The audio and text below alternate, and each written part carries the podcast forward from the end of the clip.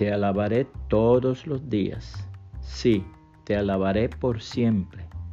Grande es el Señor, el más digno de alabanza. Nadie puede medir su grandeza. Salmos 145, 2 y 3, nueva traducción viviente. Un día a la vez.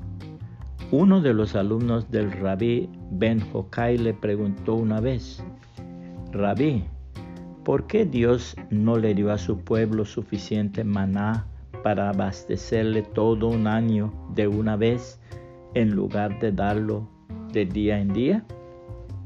El maestro respondió, te contestaré con una parábola.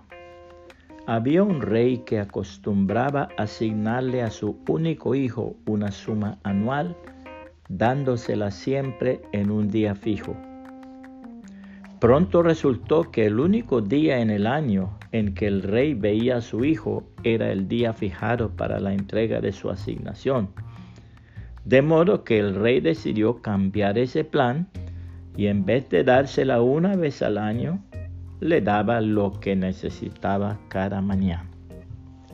Cuán importante es deleitarnos en la presencia del Señor todos los días de la semana y varias veces al día.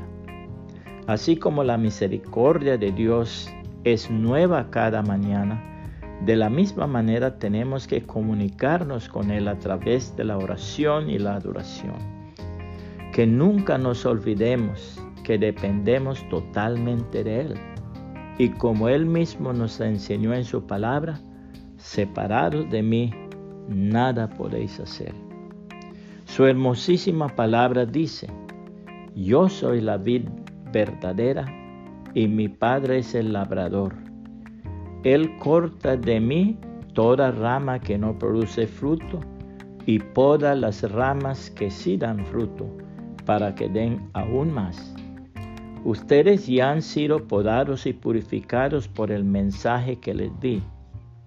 Permanezcan en mí y yo permaneceré en ustedes. Pues una rama no puede producir frutos si la cortan de la vid y ustedes tampoco pueden ser fructíferos a menos que permanezcan en mí. Ciertamente yo soy la vid, ustedes son las ramas. Los que permanecen en mí y yo en ellos producirán mucho fruto. Separados de mí no pueden hacer nada. El que no permanece en mí es desechado como rama inútil y se seca. Todas esas ramas se juntan en un montón para quemarlas en el fuego. Si ustedes permanecen en mí y mis palabras permanecen en ustedes, pueden pedir lo que quieran y les será concedido. Juan 15, 1 al 7, nueva traducción viviente. Puede compartir esta reflexión y que el Señor Jesucristo le bendiga y le guarde.